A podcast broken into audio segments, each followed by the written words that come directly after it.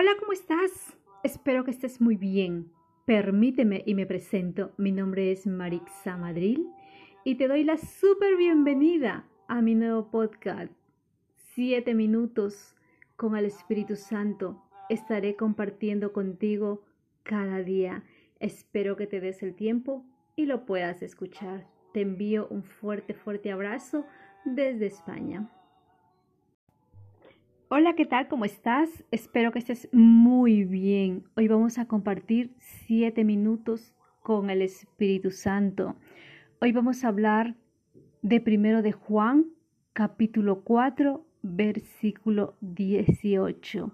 Vamos a invocar la presencia del Espíritu Santo para que nos dé sabiduría y entendimiento en este día. En el amor no hay temor pues el amor perfecto desecha el temor, porque el temor supone castigo, y el que teme no es perfecto en el amor.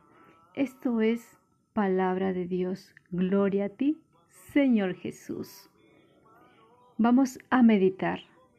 El santo temor de Dios es la capacidad de reconocer que Dios siempre es infinitamente más grande, que nos sobrepasa por todas partes, que nunca podemos abarcarlo. El amor nos permite descubrir a Dios muy cercano y lleno de ternura, pero el santo temor nos permite reconocer que nuestro amor nunca puede agotar a Dios ni poseerlo completamente, ya que es ya que él es infinito, que está por encima de todo.